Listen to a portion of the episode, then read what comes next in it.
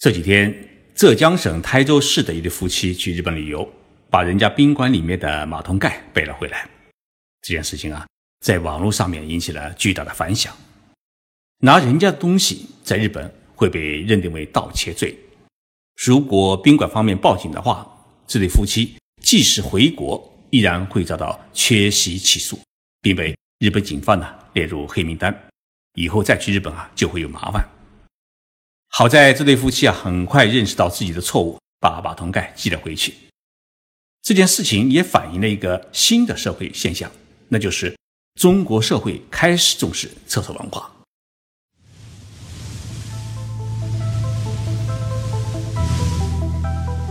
任你波涛汹涌，我自静静到来。静说日本，冷静才能说出真相。我是徐宁波，在东京。给各位讲述日本故事。我昨天在上海虹桥火车站坐高铁，然后去了一趟厕所，发现火车站真的很豪华，但是厕所真的很脏，尤其是墙体发黄剥落，与火车站豪华的装饰啊形成了强烈对比。于是我拍了照片发了一条微博，但是没有想到的是，遭到了一些网友们的批判。认为公共厕所是一个没有办法进行很好管理的地方。徐老师发这条微博呢，有点挑刺。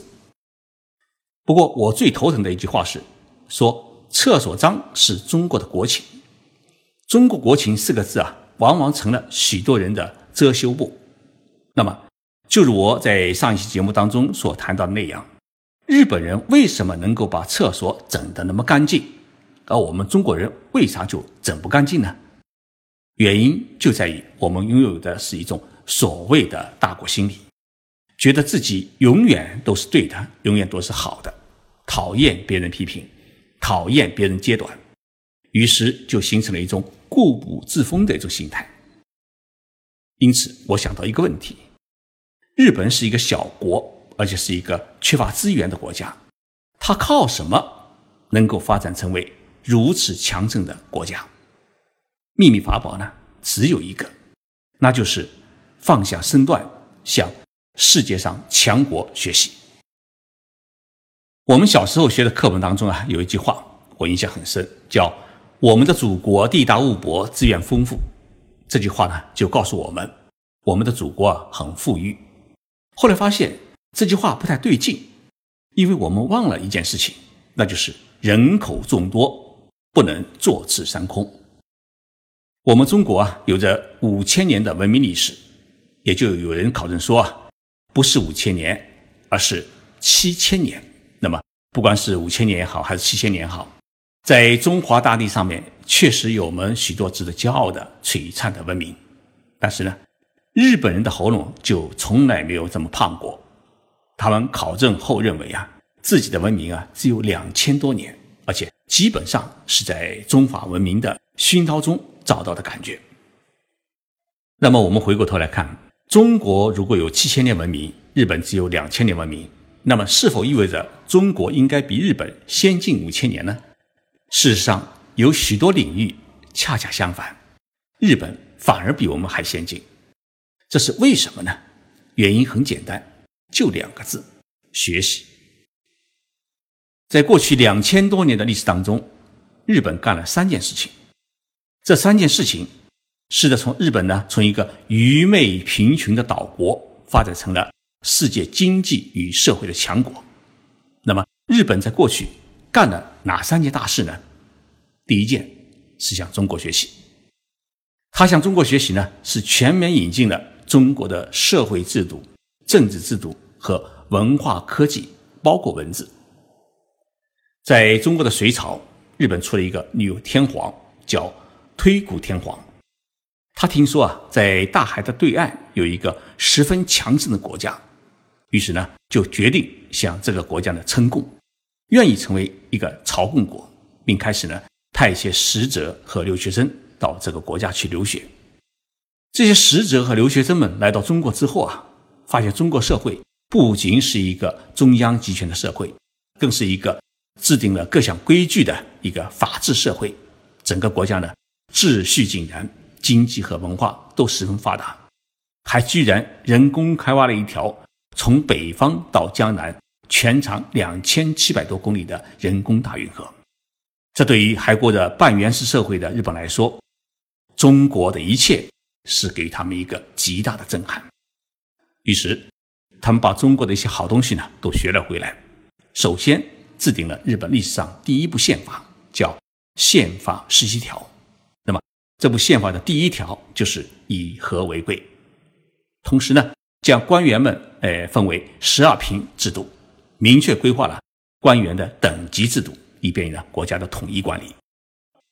到了中国的唐朝，日本共向中国派出了十九个政府使集团，叫遣唐使，还派出了大批的留学生和僧人呢漂洋过海来到中国留学，目的就是一个要把当时世界上最强盛国家的一切都学到手。八世纪初啊，日本还没有一座像样的城市，严格讲起来。是日本人不知道城市是怎么一回事情，因此呢，就不知道城市该怎么建。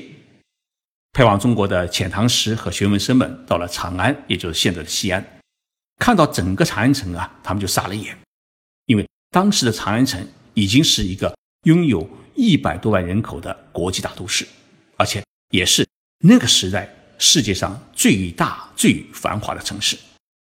不仅城市周围建起了高高的。围墙呢可以御敌，而且呢，城中的皇宫和商业区以及住宅区和娱乐区呢是布局井然，城中道路呢成了一个井字形，纵横交叉，四通八达。日本的和尚们依洋画葫芦，整个长安城的建设图呢带回了日本，并随后开始在日本建设了历史上第一座城市，叫平城京，就是现在的奈良。后来呢，又仿照长安城的模式呢，建设了京都。目前在中国开始流行的乌冬面，就是当时日本的遣唐使从中国学起的。还有茶叶啊，像柑橘啊、芥末啊，都是当年遣唐使们从中国带回日本的。所以，NHK 电台啊，曾经制作一档遣唐使的节目，他们说了这么一句话：遣唐使们把中国搬回了日本。在古代海上交通极为不便的情况之下，日本人是如何把中国搬回日本的呢？史料记载，当时的遣唐使的船呢，其实是很小，长三三点六米，宽是九点二米。按照现代人的概念啊，打造这么一艘木帆船实在是过于简单。当时日本的科技很落后，尤其是金属加工技术水平呢是很低，要把木板和木栓。把一条船呢全部拼合起来，而且要做到不漏水，要经得起东海巨浪的袭击，实在不是一件简单的事情。我在前年举行的大遣唐使展当中啊，看到一份资料，说当年派往中国的遣唐使船队啊，一般都是四艘，但是最终能够成功到达中国的，往往只有一艘。那么其他三艘都去了哪里呢？要不就是沉没了，要不就是中途折返了。但是呢？即使中途他返回日本的话，能不能安全的回到日本，几率又是多少呢？史料记载，每一艘遣唐船配置的船工呢，有一百三十人，加上一些遣唐使和政府官员、留学人员等，总共呢有一百五十余人。那么四艘船至少有六百人，但是最终能够侥幸抵达中国的，可能只有一百五十人。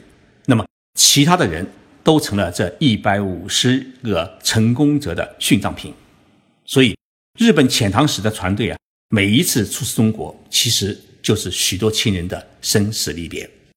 换到今天，如果中国人送孩子去日本留学，四分之三的人都会在中途遇难死掉的话，估计没有一个父母会让孩子离开家门去日本。但是，当年的日本人为了学习中国先进的科学技术。确实是到了刀山火海多赶上的境地，这种勇气铸就了今日的日本。日本的第二次向海外学习是在中国的晚清时期，日本发动了一场著名的明治维新运动。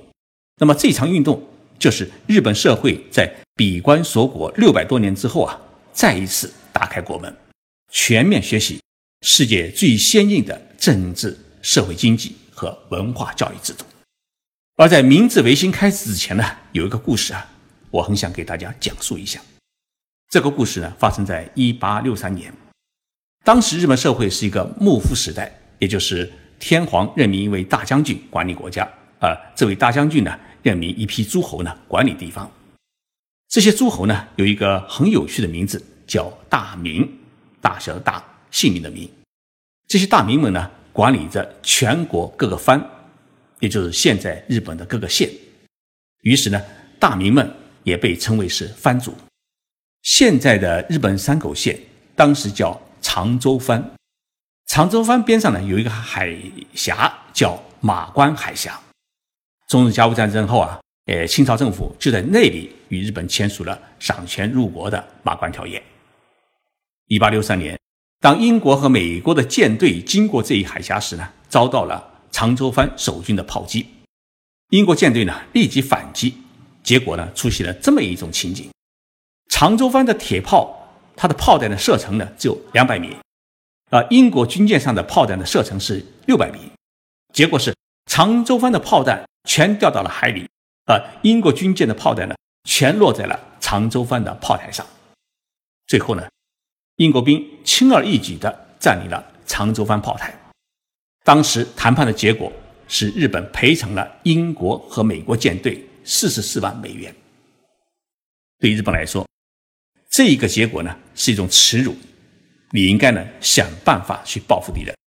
但是呢，长州藩的藩主却做出了一个很意外的决定，筹集银两，选拔了五名优秀的青年去派往英国留学，去研究英国的海军和他们的炮弹。为何会打得那么远？这五名青年到了英国以后啊，他们去英国的海军军工厂研习，终于发现了英国炮弹为什么会打得那么远的道理。因为英国铁炮的炮膛它做成了螺旋纹，这种螺旋纹在物理学上面它能够起到一种加速的作用。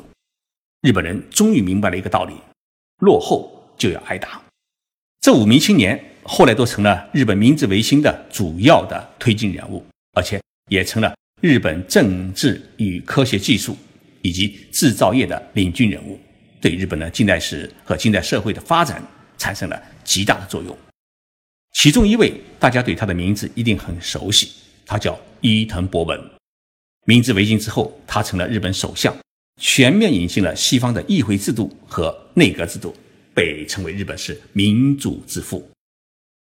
被英国打了一顿，日本不是刻骨仇恨，而是努力的从敌人的身上去寻找自己为何失败的原因，并诚心诚意的向敌人学习。这就是日本的精神。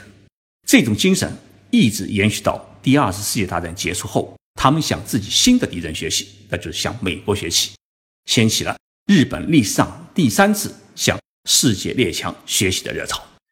日本向美国学习了什么？学习了新的制造业。他们把二十世纪的新产品，比如说汽车、摩托车、电冰箱、洗衣机、电视机以及马桶盖等产品呢，全部的买来以后拿到日本进行分解，然后进行仿造、改良和提高。经过二十多年的努力，丰田汽车超过了福特汽车。日本的电视机一度垄断了世界高端产品市场。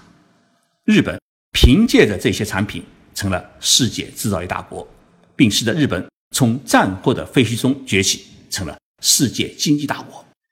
所以，日本这个国家一缺资源，二缺土地，但是他们不缺的就是学习精神和危机意识。他们在明知自己落后的情况之下，不是固步自封、夜郎自大，而是愿意放下身段，诚心诚意地向别国学习。甚至向敌人学习，并将学来的东西呢进行筛选和提高，成就自己的智慧和国家的实力。各位听众朋友，当大家听完这一期节目以后啊，不知会有何种感想？一个国家、一个民族，甚至一个个人，如果仅仅认为自己是最优秀的，那就不会进步，只会自负。所以，日本的学习精神，我想会给我们中国社会在寻求国家持续发展过程当中。带来一些美好的启示。谢谢大家收听这一期的节目，我是徐静波。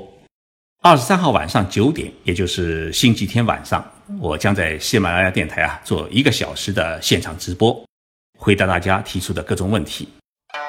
第一次做直播啊，心中多少有点紧张，而且没有太大的把握。但是我想跟大家做一次心灵的交流，期待大家呢到时打开喜马拉雅的 FM，让我们在西金波电台里面相聚。